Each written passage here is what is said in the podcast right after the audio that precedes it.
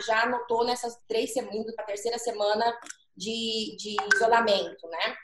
Que ah, os provedores estão todos, por, obviamente, porque o, o, o link está topando, o equipamento está ficando sobrecarregado, ele está travando, ele não está dando conta, né? Está tendo uma demanda gigantesca de troca de equipamento. Então, a gente está fazendo várias viradas, várias migrações de uhum. troca de equipamento. Microtique para microtique, microtique para Huawei. Eu pergunto né? uma Algum... coisa, por que, que o comportamento dos provedores tem sido em aumentar as capacidades, portanto exige investimento, mas por que, que o comportamento dos provedores não tem sido em reduzir as velocidades existentes?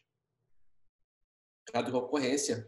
É, Ilma, até porque também a grande demanda que, para ele entregar uma boa internet, para ele entregar a velocidade que até então o seu cliente final contratou, ele precisa ter um equipamento robusto, porque como antes não tinha uma demanda, ele tinha a demanda, mas não tinha a utilização daquela demanda por, por, por total, né? Completo. Hoje ele já tem por completo, hoje ele já tem. Então, se o cara contratou 300 megas, ele está chegando aos 300 megas o dia inteiro. Antigamente era nos horários chega, de pico. Não chega a isso não, mas é, que assim, uh, o que o professor Pudor faz, né? Na verdade, na verdade, a minha interpretação é que assim, a galera já meio que estava no limite da coisa, né?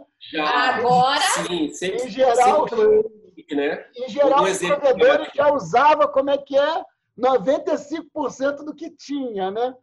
Exatamente. Aí, o cano de água Exatamente, ficava ali. Ah, precisou aumentar, vai dar uma gargalada no horário de pico, mas não, não afetava muito, digamos é. assim, né? Ah, jogava para o CDN, jogava para o PTT, ele conseguia fazer um remanejamento, um balanceamento, estava tudo certo. Sim. Hoje não está dando mais isso. Mas isso, vamos colocar aqui, no seu cenário do Rio de Janeiro.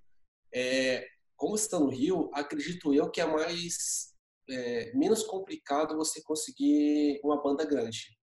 Você vai lá numa provedora aí e consegue contratar uma banda grande. Você fala Mas, que nas na... grandes capitais? Isso, Rio de Janeiro, São Paulo. Mas nos outros lugares do país. Rio de é, Janeiro, interior, São Paulo, que você fala capital. Capital, capital. Interior já complicou de novo, né? É. Então, o cenário do interior do Brasil é, é totalmente diferente.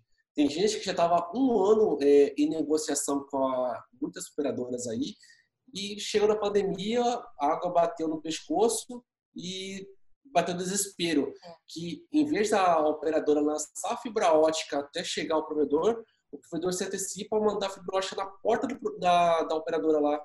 Ele faz esse trabalho extra para tentar ver se consegue um link maior. E muitas vezes, mesmo assim, não consegue. É. E quando coloca para ativar, acaba acontecendo N situações, né? E o cara acaba passando raiva, enfim. Tá todo mundo trabalhando no limite.